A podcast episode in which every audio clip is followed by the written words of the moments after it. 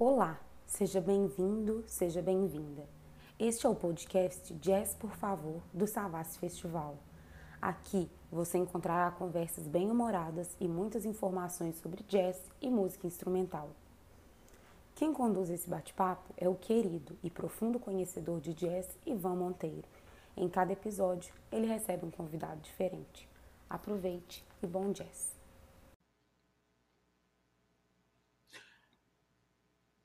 Olá, pessoal. Começa agora mais uma edição do Jazz por Favor. O programa para amantes de jazz, da música instrumental e apreciadores de um bom papo. E hoje, certamente, a gente vai ter um bom papo. Meu nome é Ivan Monteiro. Estou muito feliz porque hoje vamos receber o violonista, guitarrista, compositor e arranjador Juarez Moreira, conhecido como um dos mais talentosos do violão brasileiro extensa trajetória na música instrumental, autor de clássicos como Diamantina, que foi gravado por, entre outros craques, pelo Toninho Horta, Baião Barroco, Bom Dia e Valsa para Maria. Mas ninguém melhor que ele para falar de si e de sua trajetória. Seja bem-vindo, Juarez. Oi, Ivan. Boa noite, Ivan. Boa noite vocês aí, a Isabela que está nos bastidores, né? Esse programa legal. E jazz, por favor, sim. Tudo é jazz, sempre é jazz, né? E, e então, quando esse assunto surge, essa palavra ela tem uma magia. Eu lembro, quando menino, eu fiz a palavra jazz, sabe? Meu pai tinha, entre os discos de música tradicional brasileira, tinha essa palavra. Tinha um disco do André Prevão e outro, do, por exemplo, do Carmen Cavalaro. E, e eu vi o contrabaixo. O contrabaixo me fascinava, me fascina até hoje. Baixo acústico, né? mas acabei tocando violão. Mas a, a palavra jazz, ela, ela, uma licença poética, ela talvez seja uma a palavra mágica, a palavra de fato agora, ela surgiu no século mesmo do século XX, mas ela entrou para o século XXI. E eu acho que é uma palavra do futuro, porque ela representa um estado de espírito. Entendeu? Ela não se prende ao próprio jazz, ela, ela transcende as, as, essas as fronteiras, até as questões identitárias, raciais, entendeu? de comportamento. Então ela talvez ela conta a história da humanidade moderna. Entendeu? Você pode identificar.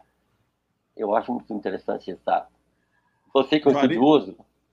É, eu conheço um pouquinho. Conheço um pouquinho. Aprendi muito te ouvindo tocar, Juarez.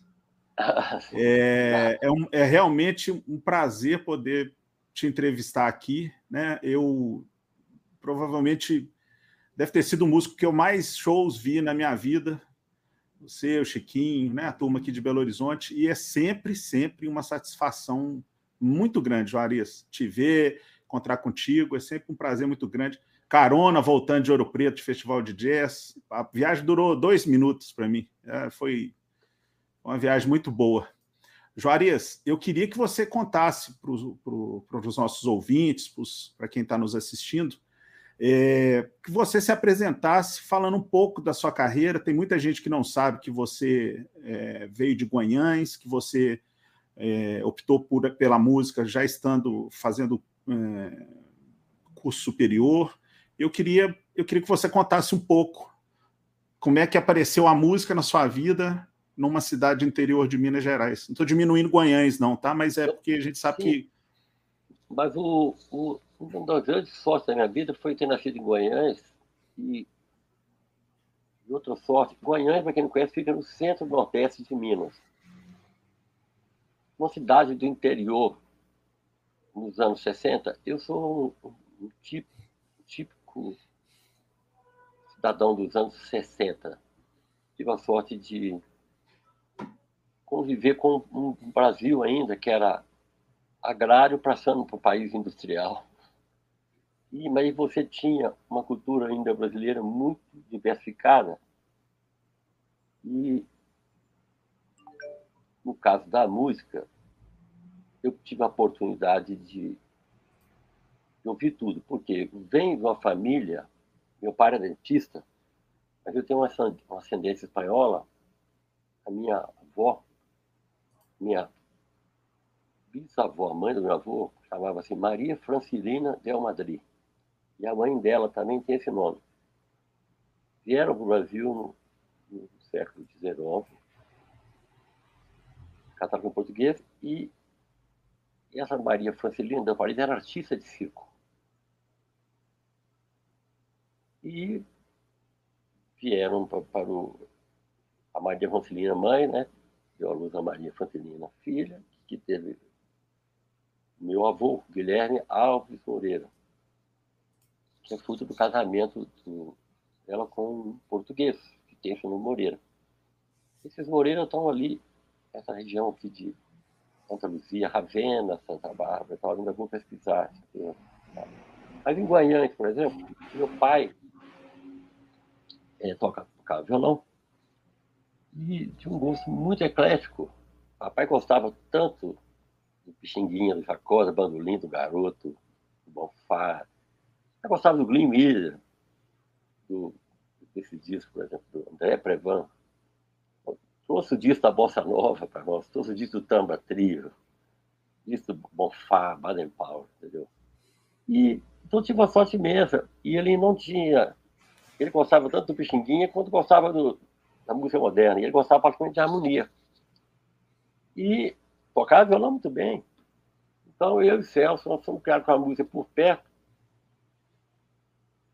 mas ele nunca parou para ensinar música para gente. Por quê? Porque ele mesmo tinha um talento danado para música, mas eles mesmos eles não queriam, porque música realmente era uma, uma profissão que, que a classe média tinha até medo que seus filhos se tornassem músicos. Então, o Juarez Moreira foi preparado para ser engenheiro. Então, meu pai usava um termo assim: não, o Juarez toca, mas ele é, ele é diletante, vai formar engenharia. E, e como a família se esforçou muito para me colocar na escola de engenharia de Belo Horizonte, eu, eu fui cumprindo essa tabela até 1979, por aí, que eu tocava, já tocava com Wagner Dias, o estilo Toninho antes, né? Toquei com Beto Guedes, Wagner, Lobosio, com todo mundo. Com todos os músicos, com Paulinho Carvalho, com Yuri, com Roberto Cash. E, e, aí eu, eu, eu, eu tive, fiz aquela travessia difícil e, e, e escada e por exemplo, o caminho difícil assim naquele momento, o desafio foi como falei com você antes aqui, romper com meus protocolos aqui em burguês e ser músico. em pleno dos anos 70 no Brasil, né? Então, mas eu, o que eu posso dizer, sintetizando isso aí, que eu, foi a melhor escolha que eu fiz na minha vida. E eu não tenho nem um fremen sequer de arrependimento. Acho que eu deveria ter feito bem antes. Mas a escola de engenharia me foi útil demais, porque eu conheci pessoas maravilhosas, pessoas muito inteligentes, uma cultura muito grande, então eu pude aprender muito com eles, em grandes amigos da escola de engenharia, da universidade, foi muito bom também. Você chegou a Belo Horizonte quando? Cheguei em Belo Horizonte em 1970. 70. Para estudar no colégio estadual, que era uma pequena Sorbonne, tinha um concurso, que era igual um vestibular. Era do professor Elias Murat, que era o reitor e professor Mário de Oliveira. E era uma, um Mata Morrão ali, aquele projeto Niemeyer. Uhum, do Niemeyer. É. Era um, um, lugar bonito, era livre, assim, pra você ter ideia. Na época, não, não tinha, ninguém mandava você ir para aula. Tinha uma, uma porta que fechava. Você ia ou não, se quiser. E na época era os anos 70, as pessoas já tinham aquele comportamento, né? Uns anos mágicos, as pessoas rompendo com certos padrões, paradigmas. E eu era muito tímido. Quem era meu contemporâneo na época do colégio estadual era o Leiri Faria, o, já não estava aqui com a gente. E no último ano também cheguei a ver o Marcos Viana. No último ano, ele tocando piano no festival de música. Mas eu não tinha relação com. Mas com o Leri, no último ano, eu era muito tímido, eu estava tocando músicas do Baden Power. E ele falou: Olha só, quem é você? Como é que você, como é que você aprendeu essas músicas? Eu não, eu não tinha, realmente, eu não fiquei três anos para estadual, já tocava disco do Baden, tudo, de, de mas eu não tocava para ninguém, que era muito tímido. Bacana. Juarez, nessa época você já conhecia esse cara aqui? Ah, isso aqui exatamente conheci esse, essa maravilha. Que o primeiro disco que eu vi dele foi com Jimmy Smith, que tinha Rose Song. E, tem Maybe in September. E Call Me. Esse cara, para mim, é a espontaneidade, porque tem músicos, músicos e músicos, né? Sim. Mas você pode falar, assim, futebol tem jogadores, você pode falar no Pelé e no Ed Montgomery, você pode falar no Django Reinhardt, uhum. no Garrincha, no Messi, no Ed Montgomery, por exemplo, esse nível. Assim. Porque além do. tem uma coisa espontânea, tem a arte pura, entendeu? a facilidade que esse cara toca, alegria que ele toca, é realmente um espetáculo. Você já tinha, já, já escutava o som dele em, antes de vir para Belo Horizonte? Nós chegamos na nossa mão esse disco em 69. Esse que tinha Road Song. É, é, é. E aí aconteceu uma coisa muito espetacular que nós, esse, nos anos 70, conhecemos aqui o, o tapeceiro, Rubem Dari, que era um homem muito bacana, eles são mais aqui. E ele tinha os discos Wes Montgomery, importados. E naquela época, você adquirir um disco é igual você adquirir um apartamento. Era um bem. Você comprava um apartamento ou um disco. Um disco. O cara que ia em Londres, comprasse um disco do Mick Jagger, ele namorava todo mundo. Você fez um, um disco do Miles Davis, você, você namorava as meninas todas da Savassi. Então, assim, era um bem. Um, um, você tinha um patrimônio, você tinha cinco LP, você era o cara mais fora do mundo. E aí o cara comprava um LP do, do Yes ou, ou um LP do, do Miles, aí ele fazia na casa dele uma reunião para passar os slides da, da, da a viagem dele, para mostrar. Então o cara ia mostrar o, o Sgt. Pepper dos Beatles, aquele negócio é comprar um apartamento em Copacabana. Quem tinha coisa não passava na rua, não comentava ninguém. Quem tinha, você tinha uma calça ali, legítima, e um Sgt. Pepper. Então, bem, entendeu? Aí o, o Rubem Dario, esse, esse tapeceiro, um cara maravilhoso, ele veio o Celso tocar. E, e, nós já tínhamos ouvido esse disco Lobo Som. Sabe o que ele fez? Ele nos deu de presente cinco discos do Wesley Montgomery. É como se ganhasse um, um, 300 mil aqueles de terra. Ele pensa. E, e foi isso. Esse é uma, era uma. Ele, ele, antes de ouvir o Wesley, eu via o Bonfá, o Warden, né? o garoto e tudo, né? já tinha essa coisa. E esse aqui? Esse aqui. Ah, esse é o professor dos professores, né? E meu pai. João Gilberto. Meu pai trouxe um, um disco, Belo Horizonte, na época chamava Radiola. Radiola era um móvel. Radiola. O pai sentou os filhos todos e colocou o amor e o sorriso da flor. A gente ouvir. Eu tenho essa fotografia assim, depois a gente ouvir no, no violão do João Gilberto. E na época, assim, esse violão é diferente. O violão, a batida do João Gilberto e um detalhe, eu era menino, eu via no Correio da Manhã, eu, eu, eu, eu gosto de ler desde cedo. O pessoal criticava a Bossa Nova. O, o Tony Maria e o Lúcio Rangel, por exemplo. Criticavam a Bossa Nova. Bossa Nova era ridicularizada. Uma, uma, coisa, eu lembro muito disso. Da mesma forma que o bebop foi ridicularizado o Charles Mingus era amigo do Tim Motley, do, do, dos caras lá do, do LSD do, lá, né? Do, Jack Kerouac, esses caras. Uhum. E eles eram ridicularizados na televisão. Faziam caricatura e tudo. Então, toda, todo movimento que se que, que, ele passa por um momento de, de estranhamento, né? É. Sistema, né? É. E aí, o que virou a bossa nova, por exemplo? O jeito que o Baden que o, o João Gilberto toca o violão, é muito genial, porque o pessoal tocava samba assim, ó. Vou pegar o violão aqui, não vou tocar violão, não. Tocava o samba assim, ó. Entendeu? Polegar aqui, ó. A João Gilberto fez isso, ó.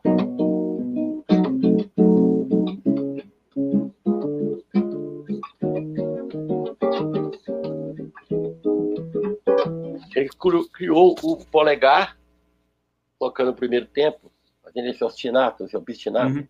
Uhum. Uhum. Quero. Uhum. E aí ele fazia o, o, o resto da, da, do material ritmo do samba, síncope, tamborim, ele fazia com a voz e com o dedicador médio no ar. Então, inventor mesmo, descobriu a roda, entendeu? É, é, é uma coisa, tá, se fosse uma cobra, já tinha sido mordida ele, entendeu? Entendi. E, e isso aí influenciou. É...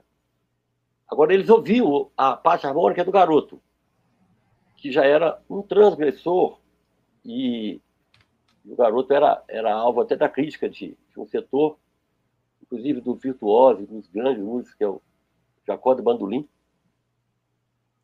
o Jacó era purista, né? Uhum. E, e, mas o garoto era uma pessoa, é, é, não dava para encarar, porque ele tocava música tradicional tão bem quanto o Jacó, e, e tinha uma harmonização, entendeu? Então não tinha como mexer com ele. Aí o Paulo Moura me contou que, que o. Eu vou Bigonha, tá? Um abraço, Bigonha, amigo meu. Paulo Moura me contou, essa história, adoro histórias, né? Que na Rádio Nacional, todo mundo sabia do Jacó, Jacó é um gênio, né? Da, da, da, da coisa. Mas o, o, o, todo mundo tinha, temia ele, que é exigente e tal. Mas o garoto chegava, entendeu? É, é, todo mundo não tinha, porque o garoto tocava bandolim, violão, tenor, cavaquinho, violão de seis, reinventou o violão. E, e agora eles todos ouviam o garoto, o, Carlos me contou que eles viu todo o garoto tocar. Parece que é vários. O, o, garoto realmente é um fenômeno, porque o, o Rio, Copacabana, era pequena, as pessoas então aquela o aprendizado dele passou rapidamente para o para o para todo de Tom Jobim não teve que ninguém que, que não se submergiu às influências do, do, que não foi que não foi fatalizada pela influência o garoto, sacou? E é uma coisa maravilhosa, porque ele ele tocava o choro tradicional do Pixinguinha, é. e era uma música vanguarda. Então, é um outro, é um, como se fosse Django Reinhardt, né? É um, um gênio, né? É, é uma... Juarez, é, você falou dele aí, eu vou voltar no nome dele, mas eu quero dar uma passada rápida aqui na, na, na turma que está nos acompanhando ao vivo. Beto Kessel, Alberto Kessel, lá de, de, do Rio de Janeiro, nosso companheiro, amigo, está dando boa noite para a gente. O Bruno também, é, Bruno Golger, né? Nosso, nosso estimado é, diretor do festival, dono do, dono do, do Savas Festival, né? Produtor homem, do Savas Festival. é o homem do, é. do jazz que pro, promove, é. o homem que fica é. por bastidores, né? É o Bruno Golger, né? É. O Marcelo Carvalho também, lá do Rio, amigo da nossa, da nossa turma. Nelson, né? Grande Nelson, Nelson Nascimento, dando boa noite também. O Mauro, é, figura fantástica lá do Rio de Janeiro, o, o Bigonha, que você já saudou aí. É, aí tem uma pergunta. Tem uma pergunta do Kessel, do Beto. Ele, a gente já falou do Wes, eu sei muito da importância do Wes no seu som e do seu irmão. É, ele pergunta do, do PES e do, do Barney Kessel. É maravilhoso. Pô, é, como a gente falou, porque o assunto é tão vasto né, que a gente acaba. Isso tudo vem junto. O, o disco do, do Julius Rename, o meu tio tinha esse disco. Então, o Crime River, o Barney Castle, acompanhado do cana de London, é um uhum. negócio uhum. fantástico. E o Joe Pass apareceu nos anos 70 com aquele Virtuose, que é um espetáculo. A gente estava já louco pelo o, o, o de George Benson. Uhum. Aí aparece o Joe Pass. E o Joe Pass, para qualidade, tocava blocos de acorde e, e, e tipo da, tocava com palheta e com com, a mão direita, né, clássica do Segovia. Hum. Tipo a gente toca. Um espetáculo, um espetáculo. É, o, e é tão bonito quando você de guitarrista. Eu tive uma é, oportunidade, talvez, do Toninho, de ficar amigo do George Benson, quando eu contei com o. Jorge Bento duas vezes, horas e horas, três vezes. Inclusive, ele. Espetáculo. Poderia ter um programa só falando do Jorge Bento, esse encontro aqui. A gente chama o Toninho e eu, e eu para falar sobre esse encontro, que nós vamos depois ter em São Paulo. Combinado. Combinado. E, maravilhoso. O Jorge Benson é bonito nele. O Jorge Benson tem influência do Wes e tal. E o Jorge Benson gosta de ouvir outros guitarristas, outras músicas. Fica louco. E aí você ia a tocar para ele, aí eu toquei, fui o primeiro a tocar para ele. Eu toquei antes do Toninho, o Toninho que me chamou, o Toninho começou, bateu nele aquele soninho horta, o soninho, ele ficou lá, e eu peguei o violão, falei com a Perla, falei, Perla, pega o violão do Toninho lá, senão o Jorge Bento vai dormir, depois, depois do show. O que que o, que que o músico faz depois do show? Nós todos.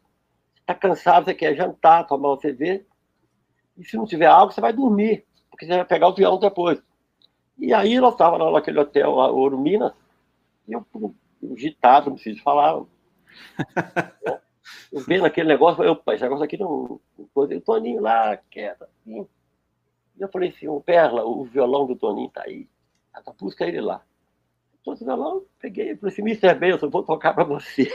Ele pegou e puxou a cadeira até o céu, o Celso conta, né? ele falou assim, uau! que cama nossa, dormia seis horas da manhã. Tá? E depois eu tive outra vez com ele, eu fui em São Paulo fazendo um show, fui ver, fiquei até seis horas da manhã. E ele gosta, ele é viciado, outra coisa. Ele gosta de tomar, aquele cara com aquela performance, ele gosta de tomar um querosene, cerveja, vinho branco. Uhum. E ele, na época, ele tomou aquela boêmia, pequenininha aqui, e eu e ele roubamos não sei quantos baldes de boêmia. Eu falei assim, naquela época não tinha aquela oferta de cerveja que tinha. E, e ele tem um negócio que ele gosta de ouvir. E aí, eu, eu tocava o ele. Uau! E aí, o bacana é que quando ele fala, por exemplo, sobre o Joe Pé, ó, Joe Pé, dizer, Pé Bettini, uau! Ele, o cara é a coisa mais linda do Jorge Benson, porque ele gosta de música mesmo. Porque tem alguns caras, eu até brinco, que eu mexo com música, mas eu gosto de música ainda. Eu trabalho com música, mas eu gosto de música ainda. o Jorge Benson, você não sabe, ele é, ele é fominha. Aí ele faz umas reuniões que ele quer ver as pessoas tocarem. Entendeu? Quer ver as pessoas tocarem. Porque tem alguns artistas que estão muito famosos que não querem se aborrecer, às vezes com, com os fãs, fica ali um pouco é, prazer. Até no Brasil tem vários, lamentavelmente. Mas tem muita gente legal. Né? Eu estou falando Tem muita gente legal. Mas tem o Benção não. O Benção, ele, ele, ele vai lá e reúne. E como eu gosto de uma prosa, eu ficava conversando com ele. Chegou uma fã, fã com mais de 50 capas dos discos do Benson. E ele tomando um, um vinho branco, e ele dando autógrafo. E aí virou para mim, assim, meu nome é difícil de falar pelos americanos. Ele, Moreira, Moreira. Aí ele, cara, disse que ele falava. E eu, quando eu, conheci vários, né? Maurita, aqueles mais antigos e tal. Aí tocou um lá e eu cantava para ele assim. Tararari, ele, oh, yeah, essa música é, você lembra aquela percussionista, pai dela que fez essa música? E aí vinha, tal. aí chegou no Breezing, aquele disco Breezing. Descasso. Ele falou assim para mim, Moreira, foi aqui que tudo começou. Porque você sabe, antes disso, eu tocava no Jazz Club. E você sabe, nós, os músicos de jazz, a gente ganha 100 dólares né, em qualquer lugar do mundo. Isso é George Benson. Então, aqui tudo começou com, com o Breezing. É Mas eu, eu, eu, falei dele, assim, porque poderia falar agora. E, e, aí aconteceu, eu vou tentar sintetizar coisa que eu não sei fazer. É, ele, ele falou do, do e ele contou um negócio que você vai gostar de saber. Eu sei, eu estudioso desse assunto. Ele tocou mais. Então, o sonho de consumo, você tocava com o Mário, para qualquer música, é igual você ganhar a Copa do Mundo. Com o Mário, você chamou para gravar e tal. E depois, eu vou fazer a excursão. E ele com os filhos em Nova York. Três filhos. Aí o produtor dele falou com ele: Não, você não vai tocar com, com o Miles, porque você vai ser um dia igual a ele. E ele precisando de dinheiro. Esse produtor investia nele, ele pegou e, e, e não foi tocar com mais, mas ficou. Puta merda, será que eu perdi aquela oportunidade? Tocar com mais. Aí, fechando a história, aí ele falou que passam décadas, um dia o Miles Davis abriu o show dele. Aí ele pegou e ficou, não dormiu. Falei, mas não pode acontecer isso. Ele abriu meu show. Aí ele foi conversar com o Miles Davis no camarim e falando que estava totalmente desconfortável em, em o Miles abrir o show dele. Ele falou assim, don't worry, uh, Jorge, as coisas são, são, funcionam assim. Verdade, as coisas verdade. funcionam assim. É. É história, né? Verdade, é. O Tommy Lipuma, o produtor é o... Tommy Lipuma. É Tommy Lipuma. Tom Lipuma. Ah, Tom Lipuma, não, não, Tom Lipuma era o produtor do, do, do Prison. É. é, mas o, o, o, o manager do, do, do, ah, Benson, ok, entendi. Porque o Benson, não sei se você sabe, ele, toca, ele começou cantando com o órgão trio. Uhum. E tocava aí, ele falou, o cara falou, olha, você canta muito bem, mas você toca guitarra bem demais também, entendeu? Começou cantando. Tanto que quando ele vira cantor, ele está voltando o que ele era antes. Entendeu? O, o, ele começou. Ele não tinha pretensão de, de, de tocar guitarra. Mas... E aí, assim, ele foi pro jazz e tal, aquela história toda que você sabe. Ah. Você falou dele. Ah, essa é obra-prima, esse aí. Isso é uma... O que, que é o Tom Jobim é uma... na sua música, Juarez? Eu, na minha música, e, e eu, eu, eu devo, a gente deve ao Milton Nascimento aquela música maravilhosa dele, e eu pessoalmente devo ao Milton a música que ele trouxe para nós, devo a ele a generosidade de ter me levado para conhecer o Tom Jobim. então eu sou um cara muito invocado. Em 79, eu conheci o Tom Jobim através do Milton Nascimento. E até hoje eu sou amigo do Paulinho por quantos dias, Paulinho Jobim. Eu agora estou terminando meu segundo trabalho sobre o Tom Jobim.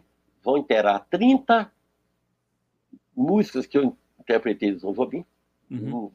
Estou terminando um disco, já está pronto. Estou remixando, vai se chamar Andorinha. Tem Nuvem Dourado. O Tom Jobim realmente, assim, o, é, eu acho que a gente está num momento no Brasil que a gente tem que realmente pegar nossos ídolos, nossa raiz, nossa história, e colocar na vitrine. Entendeu? Porque, o Tom Jobim brincava, que ele, os Beatles eram quatro, e ele era um, era ele o Vinícius. O Jobim é realmente assim, é a prova que o Brasil dá certo. Ele, já sabiamente, que era um homem, falava, o Brasil não é para amadores, né?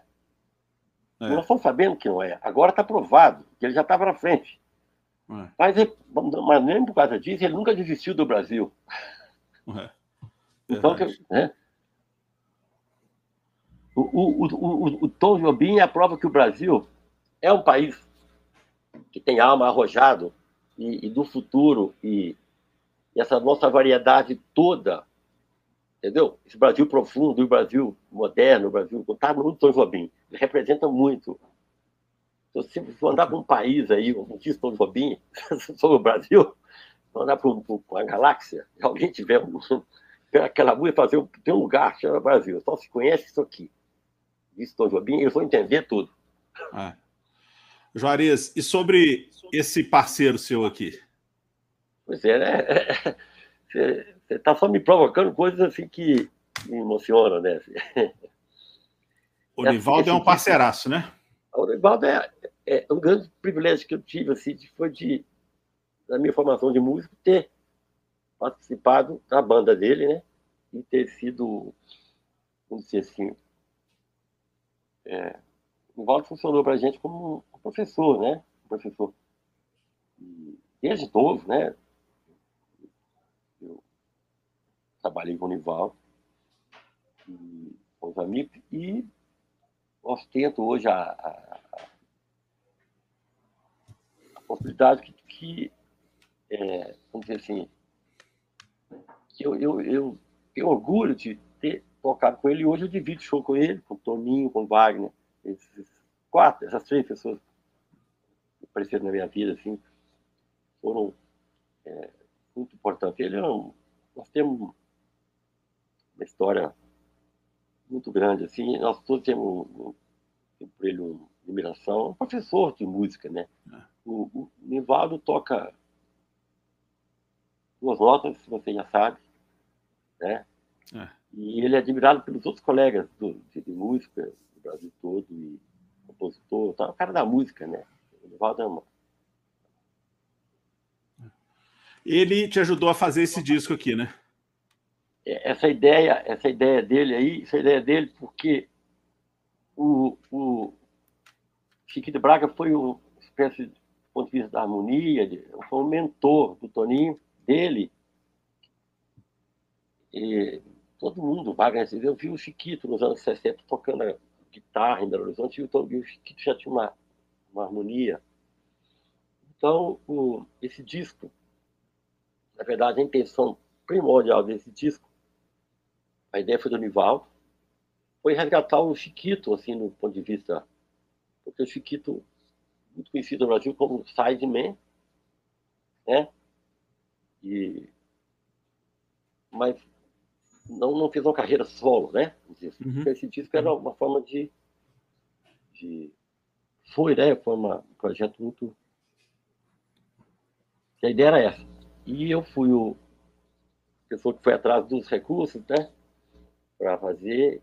E Toninho usou essa, essa, essa apresentação que o Toninho tem, né? né? Hum. Então, esse disco. Tem uma continuação desse disco aí, Ivan, que é o ah. Coelhos del Sul, né? Aham, exato. É. Esse disco ele, ele só saiu nas plataformas. Uhum. E tem o Chiquito, Toninho, eu, mas o Luiz Salinas uhum. e o baixista Galvez. É. Christian Galvez, do Chile. É. Eu me lembro de escutar esse disco a primeira vez, eu já fiquei emocionado, mas depois assistindo ao show lá no Alto da Afonso Pena, no Teatro da Telemig, então, chamava Telemig, alguma coisa ali, Telemar, sei lá.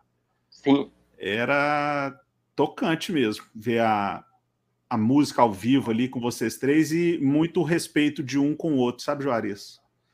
tanto do Chiquito com vocês dois, o Toninho com vocês, né? Era muito bacana, muito bacana, tocante mesmo, de emocionar. Esse disco é, até hoje, quando eu escuto, eu fico emocionado.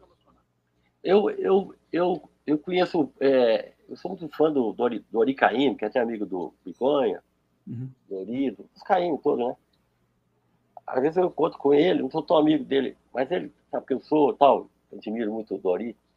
Aí quando eu encontro com ele, ele sempre fala desse disco fala, tem um disco, o Chiquito, o Toninho, você. Fala, é, acho que esse disco expressa muito esse um jeito mesmo, assim. É, é quando a gente fala em, em mineiridade ou mineirice, sempre tem uma forma de bairrismo, não sei o mas, mas a gente tem que falar, por exemplo, que o Nordeste é um povo alegre, pão de queijo, nossa, é gostoso. que, tem, tem, tem, essas idiosincrasias, mas ah. elas são colocadas num plano de, que eu, eu é. gosto de fugir, mas, assim, mas eu sou aquele mineiro de, da piada, de, que tem a piada do, do rei da lâmpada, o mago, do gênio da lâmpada, parece, né? Que queria dos queijos, né? Na verdade, eu queria quatro queijos, cinco queijos, eu sou mineiro radical. Eu sou assim, aquele cara assim, mas eu acho que o Brasil todo se completa, sabe? Não tem nada melhor do que você ir no Rio de Janeiro tomar o, o, o chopp ali em Copacabana. Não tem chopp mais gostoso do mundo do que no Rio de Janeiro. Pronto. É. Pode ver. E, e, o ato do mineiro chegar no Rio e tomar um chopp ali em Copacabana, isso existe, entendeu? Juarez, aí agora eu queria que você falasse sobre o seu primeiro disco, que é um, um descasso, né? O Bom Dia. Obrigado. Ele é de quando? O, Bom Dia foi lançado em dezembro de 89. Eu, eu me lembro dia que aquele ex-presidente Collor estava fazendo campanha. No dia 13 de dezembro, ele estava aqui em Beltrão fazendo comício. E eu fiz um show no Teatro Chico Nunes. consegui encher teatro com participação do Paulo Moura, Ezequiel Lima, André Dequeste e Neném. E, e foi vinil, né? Lançamento em vinil. Sim, sim. E eu lembro que eu vendi 350 LPs. e esse disco seguinte, ele tem uma, uma coisa muito importante esse disco, que é a participação do André Dequeste. O André Dequeste, ele fez esse disco como se fosse um disco dele, assim, eu sou muito grato ao André. A, a, a, o talento do André, não preciso falar, né? Sim. E, mas a, a, a parte, o trabalho dele, o, seriedade, o interesse com que ele se debruçou sobre a minha música é um negócio que eu sou eternamente grato ao André. E, e ele já na época já fazia um. Você sabe que o André, além de tocar, ele é um cara que tem várias habilidades, né? além de ser um cara intelectualizado, ele entende de estúdios. E... O André já usava com tecnologia de edição, foi gravado lá na Bemol disco, que já seria, anunciava que seria o Pro Tools hoje, sabe? Entendeu?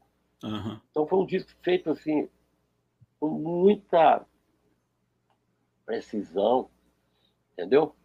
É, teve muito overdub, assim, mas feito com um requinte, assim, gastando assim, é, um tempo. Eu considero é, insuperável eu, a, eu, a, resolução desse disco. Assim, eu, eu, cada disco tem uma história. Eu amo o disco do Tom Jobim, uhum. eu me mostro tocando. Mas esse disco, quando eu, quando eu escuto ele no, lugar, eu falo, opa, peraí, fica um tempo sem ouvir, né? Fico muitos anos sem ouvir. É, o Bom Dia, né? O, o, o, Bom Dia tem um negócio. Ô, Ivan, porque o Wagner X me falou uma coisa. Wagner é um grande amigo. Assim, ele falou assim, Osvaldo, na geração sua, principalmente você, você não precisou de ir embora para o Rio de Janeiro, igual eu, Milton. Assim, igual a ele, já tem que passar por dificuldades, assim. Até brincava assim, tem que dormir no banco da praça. então, eu sou parte da geração, o, o Yuri, eu, Maurinho, e outros, Renan bem, Paulinho Cavalho, uma série de outros, a gente sempre esquece que a gente ficou em Belo Horizonte fazendo arte. Então, nós tínhamos aqui o Grupo Acti, Grupo Corpo, tinha o Max Viana, o Marco Antônio Araújo, tinha o, o, esse grupo Nosso Vera Cruz, que era uma proposta de jazz, que era uma proposta de, de, de, de fazer música instrumental, era usado, assim, entendeu? Estava uhum. um pouco na contramão do, do, do então sempre tinha aquele negócio, ia tocar num bar, pô, não toca muito jazz, não, porque as pessoas não entendem. É um caso natural, né? É. Aí aconteceu uma coisa que eu gosto de contar, que é o ouvinte vai gostar muito. Aí eu, eu sempre fui um, um, um, um marqueteiro do, do, do, meu trabalho. Porque eu, eu, eu, eu sacava, se eu não vendesse, ninguém ia me vender. então eu, eu nem aquele cara que vendia pente Flamengo na rua, na praia, entendeu? Ah, meu show ia ali no Catituaba, no bar tal, e os caras, é, mas essa música é sua, né, Joaria? Tem muito acorde, de cabeça, você tocar mais rock and roll, aquela coisa. E tinha na época um negócio da, da música pop, da música do rock nacional, que, que, que invadiu. Tem, tem, grandes. O, o, rock nacional trouxe grandes contribuições para a música. Uhum. Estou, maneira nenhuma, cancelando. Não gosto dessa palavra cancelar. Entendeu? Uhum. Teve um poema do Arnaldo Antunes, é muito bom. Mas a, a, a, invasão do rock nacional nos anos 80, porque você não pode impor um, um, um gênero e cancelar os outros. Sim. Só o desembarque da Normandia foi tão eficiente quanto o, o, a chegada do rock nacional na, na Rede Globo. É. Entendeu? Uhum. Só o desembarque. Entendeu? Se o Goebbels soubesse que tinha o rock nacional, ele não invadia a Polônia. Entendeu? Ele não invadia. Assim, eu estou falando assim, porque era, e, e os outros gêneros, é, jazz, choro, samba, bossa nova, as variedades de MPB, eram colocados de lado. Não estou falando do gênero, porque, veja bem, estou repetindo de novo para não dar polêmica. Uhum. grandes músicos, grandes amigos, entendeu? Mas não podia ser um gênero. Tanto que você vê hoje grandes é, é, artistas daquele rock nacional que cantam bossa nova e cantam bem. É. Entendeu? Foram para a Bossa Nova. Eu brinquei, o Chico Amaral de uma coluna. E eu brinquei com ele, falei, o futuro do rock nacional é o banquinho e violão. Porque sociologicamente é o que. Agora, o, não existe essa. Repetindo para não ter confusão, certo? Eu não cancelo manifestação artística nenhuma, certo? Mas aí, o seguinte, aí eu, eu tocava nos bares e o dono do bar falava assim, ô Juarez, toca as músicas conhecidas. Aí eu tocava o Steve Wonder, adorava tocar os Beatles, refazer os arranjos dos Beatles. Você lembra que eu sempre gostei de pegar um Beatles e refazer. Sim, sim, sim. E aí pegava o Gage, fazia tocar um hit de salsa, o Jobim, todos os Jobinhos e, e tal, sempre pixinguinha mesmo, para poder ter aquela interface com a plateia. E aí eu ganhava, tocava a primeira semana, ia 12 pessoas. outra semana ia 15. Mas a, a minha namorada, a amiga dela, 16. então, e aí já estava muito bom o negócio. E estava nessa, nessa, nessa balada, nessa prosa, né? nessa, nessa quadra, como diz o outro. E aí um dia eu tocava, eu fazia uma subversão, subvertia, tocava uma música minha, tocava o Bom Dia. Dava uma carteirada e entrava no meio do repertório um Bom Dia, sem ninguém ver. A pessoa batia pau. Tal. Aí, pá, no outro dia, o você semana, o dono do bar veio conversar comigo, o Jorge queria conversar com você. Eu falei, puta merda, vou perder o emprego. Ele falava assim, o seguinte, toca mais uma música sua que eles estão gostando. Aí, com o tempo, com o tempo, eu fui, eu fui substituindo as ruas. Aí chegou um dia, e teve, chegou um que um, fui tocar num lugar, o cara falou assim comigo, ô deixa eu falar um negócio assim. Eu sei que você adora o Tom Jobim, por favor, toca Beatles? a música sua aqui, toca a música sua. Eu sei que você adora o Wes Montgomery e o Tom Jobim, o Barenbal, mas é o seguinte, mas, por favor, to, toque a música sua. Então, é, é interessante esse processo. É. E um dia, eu estava tocando no, no bar, estava com o Nivaldo, o Toninho, e eu estava há muitos anos. Apareceu uma moça dessas dos anos 70, 80, que via gente tocar nos bares. Eu já não me lembrava mais dela. Ela falou assim, Valia, você lembra de mim? Olhei assim, ah, oi, fulano, tá, você subiu? Eu falei, não, eu fui para Londres, fui para onde? Fui para morar na Holanda, me casei lá e tal. Ela falou assim, mas eu tô, eu compro os discos seus, na da minha irmã, e ela me manda. Aí ela falava, meu ali gosta muito de música, de jazz. Interessante que ela me falou, sabe? É uma síntese muito boa do, do tipo de música que fazíamos em Belo Horizonte. Ela falou assim, olha, eles tocavam nos bares, os standards, pontuais, né? É, You Are, entendeu? Stella Baitalardi, Lindolfo Street. Mas um dado momento, eles tocavam outras músicas. E eram músicas deles. Uhum. E aí, era uma música que era diferente. Porque não era nem bossa nova, nem clube de não. Era uma música feita em Belo Horizonte. Olha só. E aí ela falou, ela falou assim, eu, eu vim passar o Natal e eu vim que você estava tocando aqui, eu falei com meu marido, vem cá para você ver eles tocando. a música que é feita, eu achei interessantíssimo isso. Igual você tem uma música que é um samba feito no Rio de Janeiro, eu tenho uma música que chama Carioca, uhum. que homenageia aquele jeito do João Donato tocar, do, dos carioca tocar, entendeu? Sabe, os carioca ali do, tem um jeito do samba, entendeu? que é muito bonito, entendeu? Muito legal. E aqui tem um jeito, é, querendo ou não, sem querer, tem um, um, jeito de fazer música em Belo Horizonte. E, e, ela, ela vem de várias, é, não só o jazz, mas, por exemplo, você tem aqui um grupo Sepultura, que é de metal. Uhum, uhum, uhum. Você tem várias, né? Tem outra geração mais nova, então, é, é muita história, sabe? O, Nelson, o Juarez Nelson está dizendo aqui que já brincou contigo que se você tivesse feito somente o Bom Dia, já teria dado uma imensa contribuição para a humanidade, que você poderia até parar por ali. Mas que, para nossa felicidade, continuou fazendo maravilhas e ainda continua. Não, assim é um legal, assim, um abração sempre vocês dois, né? Vocês todos aí têm carinho, vocês sempre prestigiaram a nossa música, isso é muito legal. Né? Você faz parte desse.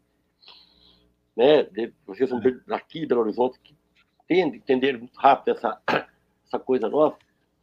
É sobre o bom dia, eu vou fazer, vou contar um caso, como é que ela, já me perguntaram como é que eu fiz o bom dia. O bom dia não tinha nada de bom dia, estava uma ressaca danada. E tinha um comprimido que chama Engove. E eu estava em Diamantina, eu e Celso. Celso tinha um, um, um Chevette, não, né? tinha um Passat. Aí ele falava assim, olha, vamos para Diamantina. E a gente ia para Diamantina sem nada, até sem roupa de frio, saía, ia para Diamantina, nem escolhia. E ficava por lá, ia para o mercado, tomava toda e tocava violão. Um dia eu acordei e o Celso, estava assim, frente ao mercado, assim, sol, meio-dia, eu contei numa ressaca, o Celso capotado, dormindo igual um anjo, assim. E eu com a ressaca, né, sem comer, fui, fui, fui numa padaria, tomei café com leite, pão com a manteiga, aquela coisa. Isso foi nos anos 80, no final de 70, E, e fui procurar um comprimido chamado Engove, que é para dor de cabeça, muito, que era para ressaca. E aí tomei o engove, tomei água mineral e peguei o violão, o Celso continuou dormindo. Então, era meio-dia em frente o. Nós dormimos em frente ao mercado, ali naquela pedra ali. Era um negócio, era uma, uma porra louquice, não tinha preparo. Vamos para Diamantino? Vai. Sem roupa de frio, sem nada, entendeu? Ficava, se virava lá, entendeu? E, e aí eu fiz o bom dia ali. O bom dia foi uma ressaca. uma dor de cabeça. Juarez, como você recebeu a notícia do dia que o Toninho resolveu gravar Diamantina? Ah, eu fiquei muito. Esse disco aqui, né? Eu fiquei muito. É, olha, foi uma das maiores emoções que eu tive na minha vida, viu? Inclusive, na época, quem me falou na hora é, foi o, o esposo do Toninho, a Anchinha. Ah, o marido, o, uhum. Toninho vai gravar. Porque ele sempre falava, vou gravar tá? e, e, e, e, essa música, de certa forma, me colocou. É, porque tinha uma coisa seguinte. Eu era meio gauche, assim, igual o Drummond. Não vou, não vou, eu, eu era muito novo. É, o Léo Rodrigues dizia o seguinte, que falava assim, eu era novo, portanto um imbecil. É, é, eu, eu, eu, falava com os jovens, assim, o que tem que fazer? Envelheça. A gente, é. quando está novo, a gente tem muita energia, tem uma, uma, algo muito presunçoso, assim, natural da juventude, entendeu? Então, como eu tinha facilidade para algumas coisas de harmonia, não tinha para outras. Então, eu estava naquela de ser muito profissional, eu tinha que acompanhar cantores e etc. E aquilo é também era um, um aprendizado, né?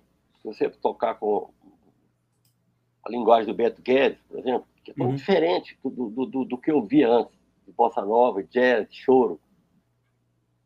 É um negócio, uma linguagem muito rica. Então a gente tinha que aprender a tocar aquilo. Não era fácil. Globos e tal. Aprendi muito com, com esses dois compositores também. E, e, a coisa do acompanhamento e tal. E assim que a gente, novo, assim, a gente. Num dado momento, assim, eu me sentia um pouco assim, dando cabeçada. Uhum. Entendeu? Porque eu, eu, tocava muitos acordes, talvez.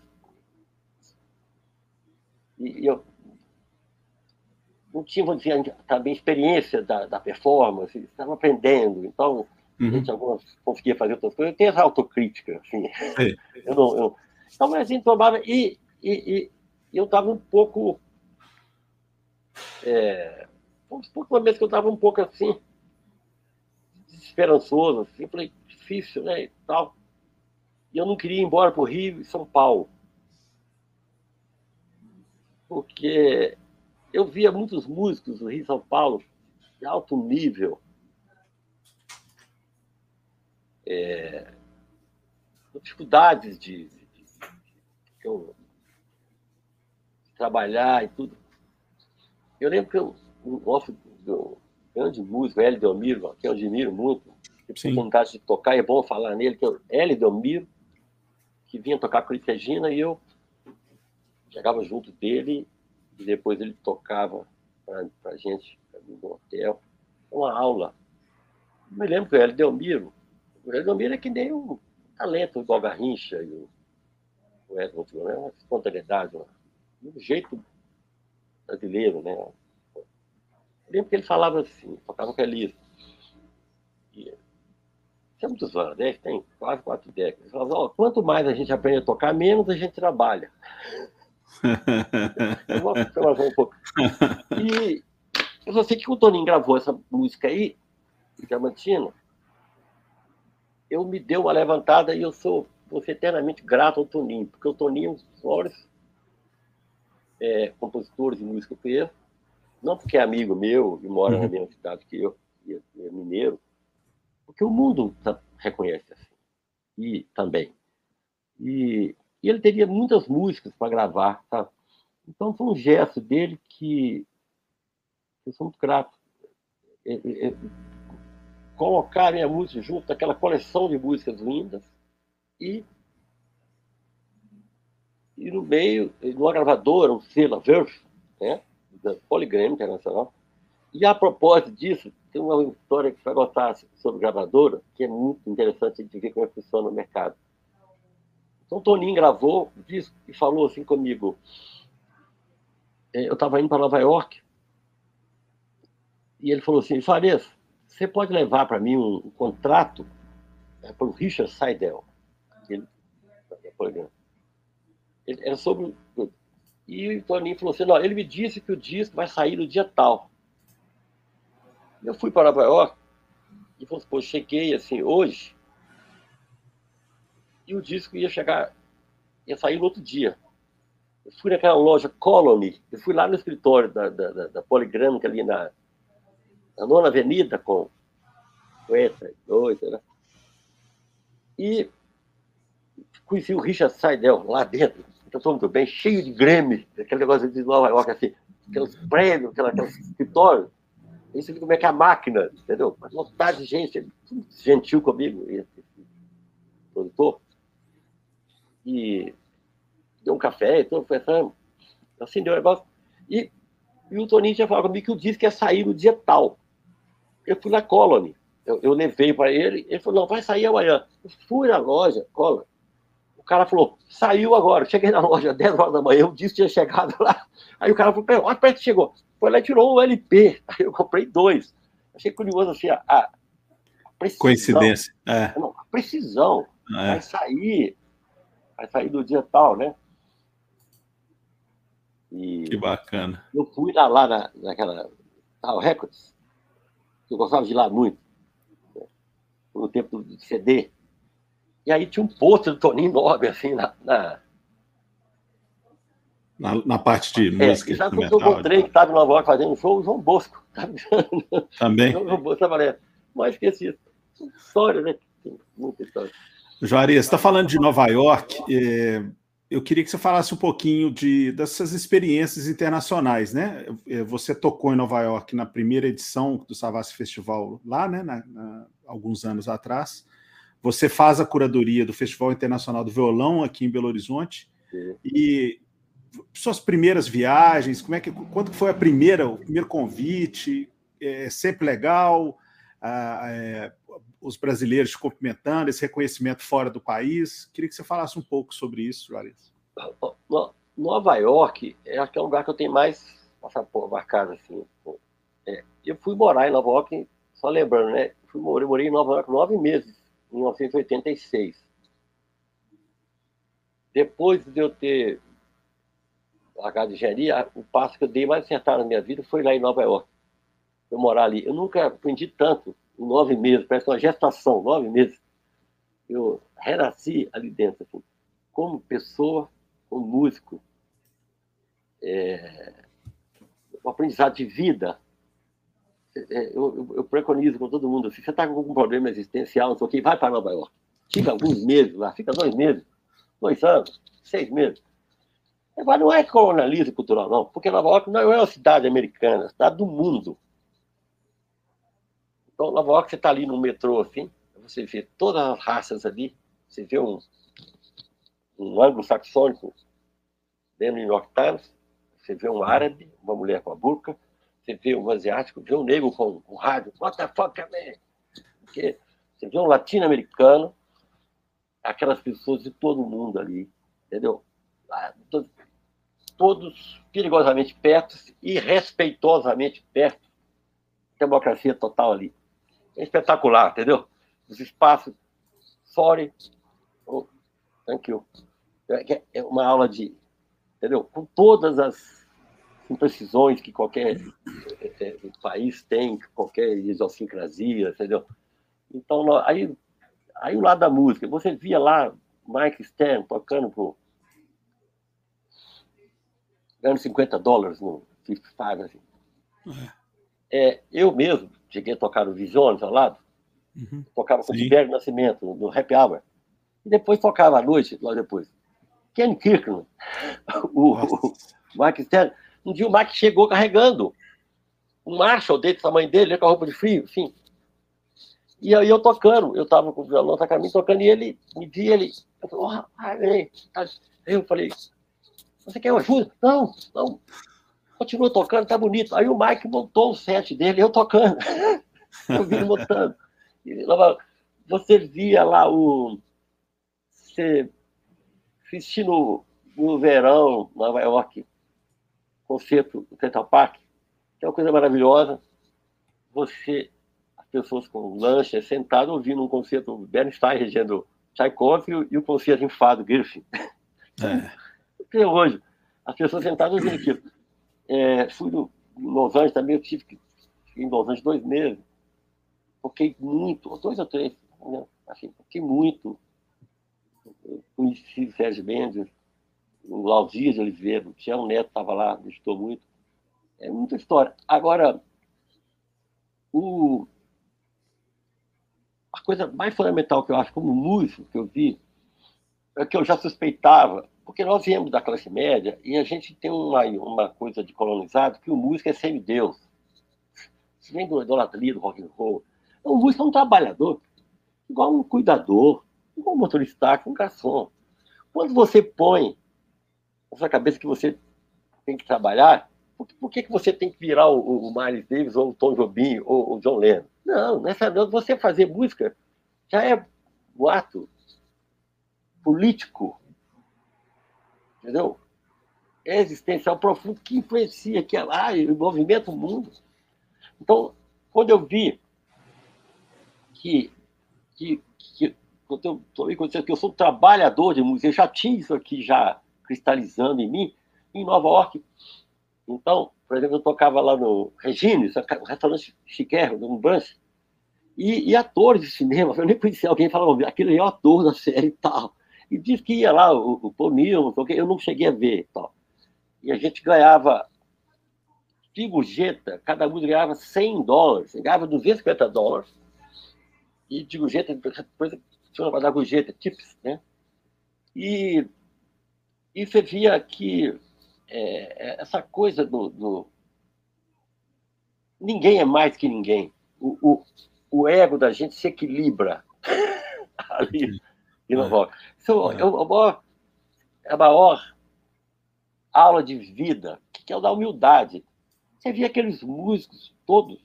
Ah, uma vez eu fui tocar num coquetel, toquei no Copacabana. E sabe quem ia tocar a bateria? Era o Elliot Zygmunt. Aí eu virei e falei para o americano. Falei assim, peraí, o Zygmunt que toca com Bill Evans? Assim, eu, eu, eu falei, ele falou assim, não, que é Nova York, todo mundo tem que tocar para viver. Não, todo mundo toca em festas. Aí é o seguinte, e aqui porque às vezes tinha idiosincrasia, tinha algum músico não queria tal, se meter, tocar ali, no, no sabe? Entendeu? Outra é, coisa sim, sim importantíssima. A gente tocava aqui em bares, falava, ah, Belo Horizonte é foda, parou. Aí cheguei lá, fui no pro Blue Note. Na época, o, o equipamento do Blue Note era qualquer nota. Depois o Blue Note mas eu não me lembro que tinha uma mesa de compensado. Eu falei, peraí, o, o bar tal, lá em Belo Horizonte, era mais equipado. depois de, é lógico que depois do Bruno, mas assim, e os, e os clubes de jazz eram pequenos mesmo. E o, e o jazz saiu de lugares pequenos. Por exemplo, o Miles Davis saiu do Vila Ivânio, que é um lugar que é. você foi muito, que eu, eu é. um lugar. Né? E saiu dali para o estádio. Pro... É, e as pessoas tentam colocar, estão voltando ao jazz, então as pessoas tentam colocar, ah, o jazz é elitista. Não, não é isso não. O jazz foi feito naquele formato. Aquilo foi sociologicamente. Foi um lugar que ele achou para se disseminar. Se Igual um vírus, entendeu? É aquele lugar, não tinha. A música sempre tem, tem essa, essas dificuldades, né? Entendeu? Muito bom, Juarez. Juarez, é, bom, então, assim, você já falou de, de Nova York, das experiências fora. Eu queria, fora, eu queria falar agora sobre o novo contexto que a gente, felizmente, já aparentemente estamos chegando ao fim, que são as apresentações remotas, lives. É, como é que você já está sentindo é, mais convites para tocar, ainda que com público menor, com plateia menor? Você já está sentindo mais à vontade? Já está tendo uma mudança no ar sobre apresentação ao vivo mesmo, de verdade, com o público? É, ainda não. É, é, parece que o, as autoridades né, uhum. sanitárias, elas estão com uhum. cuidado, eu acho assim, uma precaução ainda. Uhum. Tem coisas que estão para surgir, né? mas ainda não não tem uma massa crítica que a gente pode falar que uhum. voltou os trabalhos, uhum. né? Uhum. Eu acho mesmo porque a coisa é um pouco complexa, né? essa, essa, essa, essa mutação, essa, essas variantes, né? Você se adaptou bem às lives, ao formato de live? Eu vi muitos shows seus. Aconteceu um negócio comigo, Ivan, que eu tive um, um problema de saúde, assim, burnout, vou falar em inglês, eu tive uma estafa, que eu tive que... Parar tudo é, e tal. Eu, quer dizer, eu não parei, mas aí, quando começou a pandemia, eu estava saindo de um, um, processo. E então eu, eu, eu encarei a pandemia, eu estava treinado, eu estava treinado ao certo, certo distanciamento, isolamento, assim, uma autodisciplina por conta de um, staff uhum. que eu tive. Eu tive que uhum. tomar uns remedinhos, uma, porque eu tive um problema no olho e tive um problema no ouvido que me, me colocou na agitação nada. Eu, eu, tive um problema de uma otite serosa, zumbido, que já é bem. Desafinei os ouvidos durante um tempo, eu fiquei ouvindo uma nota. É, parece filme de terror. Eu vi um lá no ouvido esquerdo e quase um si bemol no direito. Então, ouvi tudo desafinado. E, e esse negócio me deu uma, uma agitação, assim como se não bastasse a agitação natural e que eu tive que tomar um reglião assim tal. Então eu, eu já estava, vamos dizer assim, já vacinado, entre aspas, para a questão da pandemia. E eu, eu devo dizer que eu, eu trabalhei muito na, na, na com lives. Uhum. Fiz algumas muito boas e, e fui adaptando e sinto que esse formato é um formato que ele vai ele vai evoluir, certo? Essa questão do áudio e do vídeo, até do ponto de vista técnico. E porque tinha uma coisa engraçada, eu, eu, eu sempre toquei com, com combination, combo, trio, o, o ensemble, né? o, o conjunto. Uhum. E às vezes fazia violão solo. Qual a questão da live? Eu, eu, eu, criei uma figura assim, que é, a live é o, é o violão solo levado às últimas consequências. é extrema, porque você está to tocando para o computador, entendeu? Sem condições nenhuma, você não sabe quem que aqui do outro lado está entendendo, entendeu?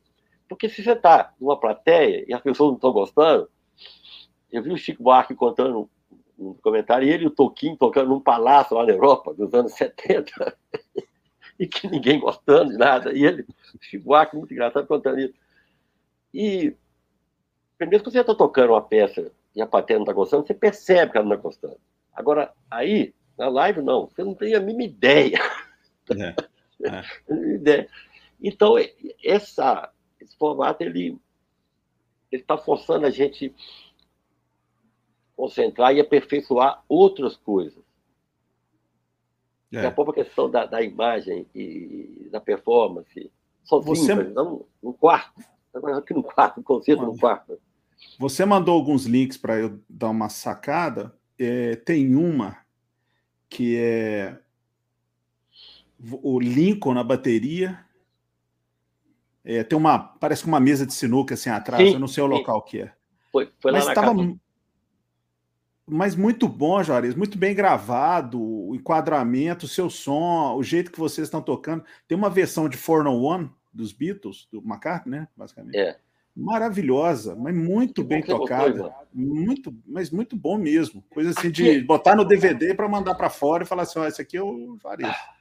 Aquele, aquele, aquela live, ela foi feita lá em Macacos, na casa do meu irmão, e ela foi feita pelo Jazz Blues Festival, BB uhum. Seguros Jazz Festival. Sim. E ela foi filmada pelo Roberto Pilar, que é um, um câmera muito experiente da, da Bruna Globo, e eu achei muito bonito é, é, aquela, aquela, vamos dizer, aquele vídeo dele. Né? Muito e o som legal. foi feito pelo Cristiano Caldas, a captação uhum. do som. Uhum. E ali foi incrível, que, que, é uma coisa interessantíssima. Alguém perguntou assim, eu sou muito brincalhão, né? Ele falou, você tocou bem. Eu falei, ah, eu dei sorte. Então, você tá sorte. Mas ali, seguinte, eu estava tocando é, e a gente não podia parar. Porque tem, uma, tem a live, tem uma engraçada a live, tem uma coisa muito interessante, seguinte, que a live não é um show, e tão que é uma gravação. E tem, como a complexidade de você produzir uma live é grande, do ponto de vista do vídeo, e da imagem e do coronavírus. É. Então o cara falou assim: Pô, você estava tocando muito bem. Eu falei assim: Não, estava tocando de medo. de medo. Não, de medo, porque é o seguinte: porque quanto mais tempo você ficar ali, mais risco. Então, que não pode errar. Entendeu? É isso que eu, que eu falei assim: Não, a, a, a, você está tocando bem. Eu falei: Não, de medo. É porque se você, você chega, você não sabe.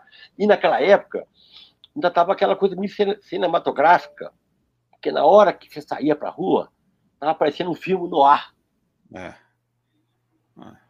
Desde você pegar o, o, o, transporte, chegar, as pessoas, era uma coisa nova para todo mundo, não pode ter gente lá. Todo mundo desconfiado. Aqui, com luva. E não pode errar. Nunca pode errar. Mas ainda vai falar. Então, foi, sob esse ponto de vista, eu acho que todo mundo tem. É, é, é, vale o escrito. Uhum. Sai tocando. Essas duas lives que eu vi, elas tiveram essa. Essa, principalmente essa aí, ela, ela sai tocando. Ah. Juarez, é, daqui a pouco a gente vai, já estamos chegando ao final, mas eu queria falar de. E depois a gente marca uma outra live, tá, Juarez? tem muitos, tem muitos assuntos para. Você é um, é um, grande entrevistador e eu sei uma, é um que se chama do o expert, o aficionado né, do, do do jazz. E às vezes eu peço desculpa porque eu, eu tenho essa oralidade infinita, assim, eu até atrapalho o, o, o entrevistador. Assim. Não, mas está indo bem, Juarez. Horas, você, você falar comigo de, de, de, de, de, de jazz, de Wes Montgomery, de, de Tony Horta, de. É, é, é, é, coisa, é como você colocar o, o, o, o sapo na boca da cobra. Entendeu? eu, queria, eu queria falar de mais um assunto. É, nós estamos falando de dois Antônios, né? O, o é. Toninho e o Tom Jobim. Falamos de um João, que é muito importante na sua carreira, que é o João Gilberto. E eu queria falar de um outro João, que é o Donato. O que, que você podia, poderia ah, falar é, sobre? O, o Donato é, é, é, é uma das pessoas que. Eu já conheci o Donato esse, esse tempo todo, mas com o Chiquito, eu me aproximei mais do Donato. E aí teve uma coisa na minha relação com o Donato que foi maravilhosa, que ele, ele, ele gostou de mim, eu sempre fui fã do aquela música que eu, toquei no, no aniversário dele, chama-se Muita Vontade, aqui tocava Isso. lá em Guanhães, no cinema, antes de começar o cinema e no clube. Parari. Tá. Aquilo para mim era um negócio E eu fui tocar um show com o Donato e toquei essa música. Mas sabe o que me aproximou do, do, do Donato? Foi o Luiz Malfá. Aí eu vou contar para você que coisa linda. Nós fomos criados com o causa do meu pai, então eu e o Celso ouvimos Bonfá loucamente. E eu tinha um disco, 78 rotações, que tinha duas músicas.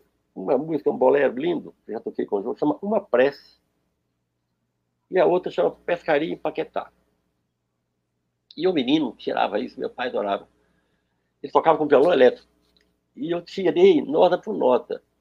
E um dia, você, o João Donato, sabe que ele falou comigo assim? Lourenço, eu que toquei.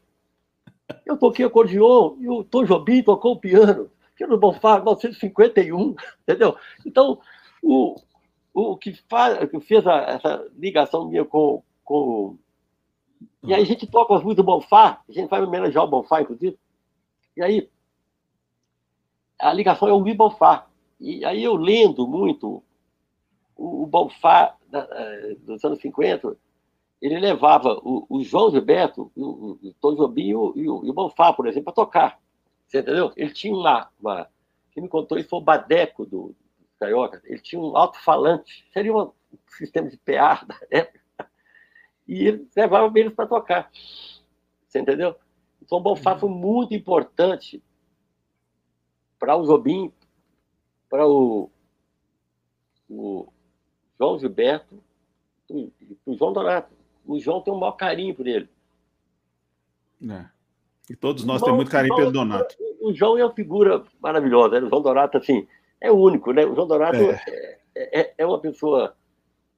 É, é, um privilégio, né? É. Dividir com ele, amizade com ele. Você certamente não vai se lembrar, mas a, a, eu me lembro muito bem, a Patrícia, minha esposa, também lembra, porque foi uma noite complicada em casa.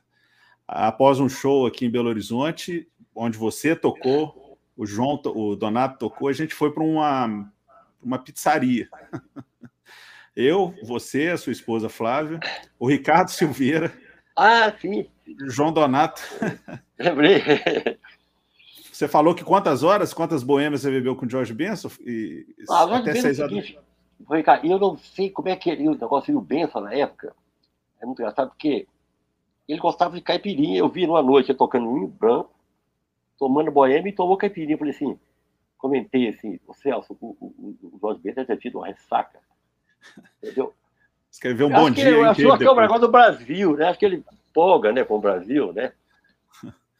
Mas naquela noite lá nesse, nesse restaurante era 4h15 da manhã, eu, eu não aguentei já, a barriga doendo de tanto rir de vocês, né? Dos casos, das histórias. O Ricardo naquela educação dele, né? Uma pessoa. Ah, Ricardo é um grande músico, grande amigo. É, é um gentleman. É.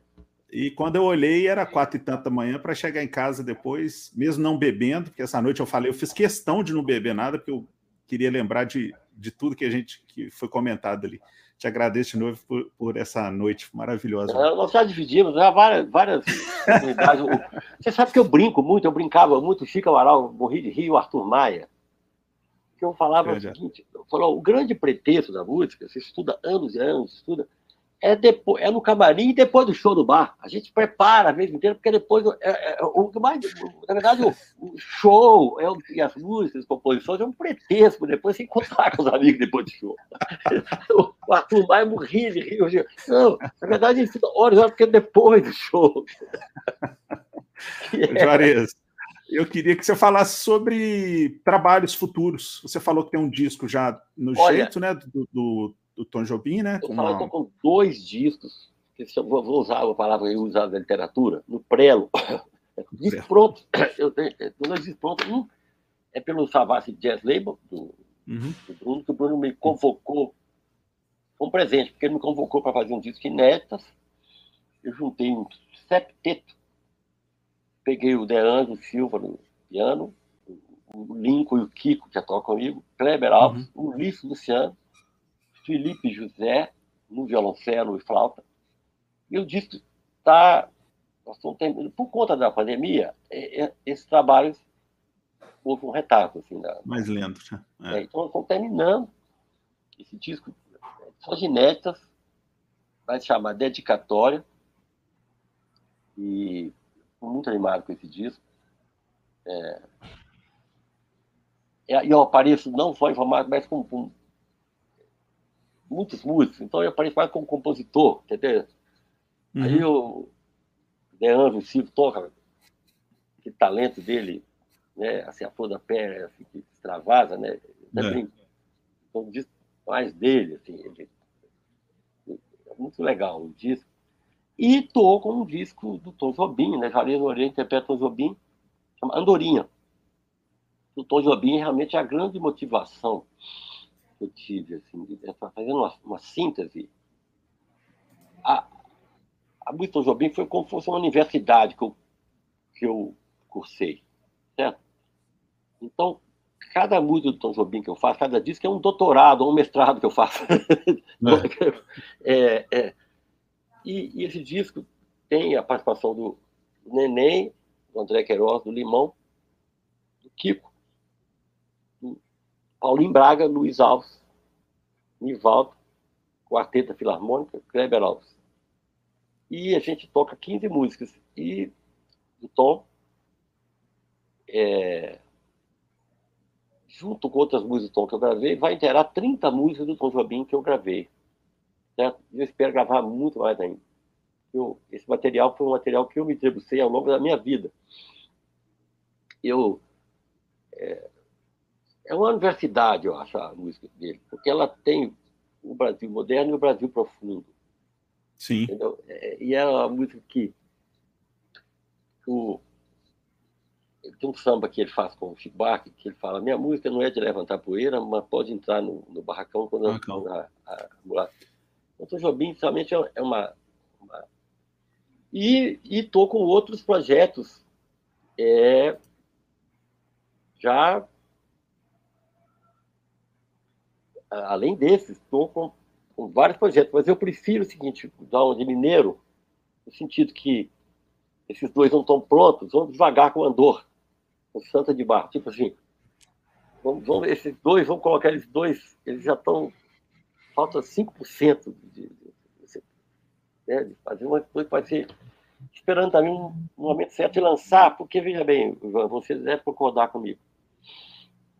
A gente não sabe o que vai acontecer nesse pós-pandemia, do ponto de vista do, do mercado, até a forma, como lançar, porque você fez uma pergunta muito pertinente, né? Como é que as coisas vão funcionar do ponto de vista dessa relação de público com. Você vai lançar o disco como? Aonde? Quando? Para quem? Sim. Como é que é. vamos processar isso? É. Legal. Juarez, muito obrigado. Chegou ao fim mais um episódio do Jazz, por favor. Antes de terminar, eu gostaria de agradecer ao Instituto Unimed BH, apresentador deste episódio, patrocinador do Savassi Festival. É importante também lembrar que essa live fica salva aqui no YouTube e posteriormente o episódio também estará no Spotify em formato de podcast. E você pode conferir também a playlist de músicas indicadas pelas, pelos nossos convidados nessa mesma rede. Este é um bom momento para avisar que logo mais o Savassi Festival irá acontecer e pedir que vocês se inscrevam aqui no nosso canal e acompanhe as nossas redes sociais para ficar por dentro de todas as novidades. Juarez, muito, muito, muito obrigado mesmo pela sua presença, pela sua pela atenção e pela conversa. É um prazer enorme compartilhar essas histórias aqui com você, viu, Juarez? Obrigado mesmo. Eu, eu, eu, eu que agradeço, porque além da amizade que a gente tem, né, esse ponto em comum a gente tem que é a música, essa, esse programa seu é muito bom, né, parabenizar você, a Isabela e o Bruno, Bruno Goguen, né, uma agitador do, do cultural do PH, né, com Café com Letras. E, e eu acho muito prazeroso para mim falar dessa matéria que é música, que eu vivo disso, e peço desculpas assim pela minha é, gerada oralidade, mas eu sou assim, é o meu jeito, né? Por, por isso que nós vamos marcar logo uma segunda, Juarez Parte 2. É, eu tive A gente falar, falar de Beatles, falar de, de, de, a sua parceria só com... fechar com... Pode falar. Já passou do tempo. Claro. É, eu tô... Eu sempre gostava de tomar uma cervejinha, né, e tal. Então, depois dois anos eu não, eu não bebi o, o que eu brinco, assim, o querosene e tal. Eu, então, quando eu estou tomando de vez em quando uma tacinha do vinho Tem a Praça do Carmené, assim. Né? Mas eu, eu voltarei. Todo bandido volta ao local do crime. Entendeu? Obrigado, Juarez. Um abraço e até a próxima. Obrigado a você, querido. Tudo bom para vocês aí.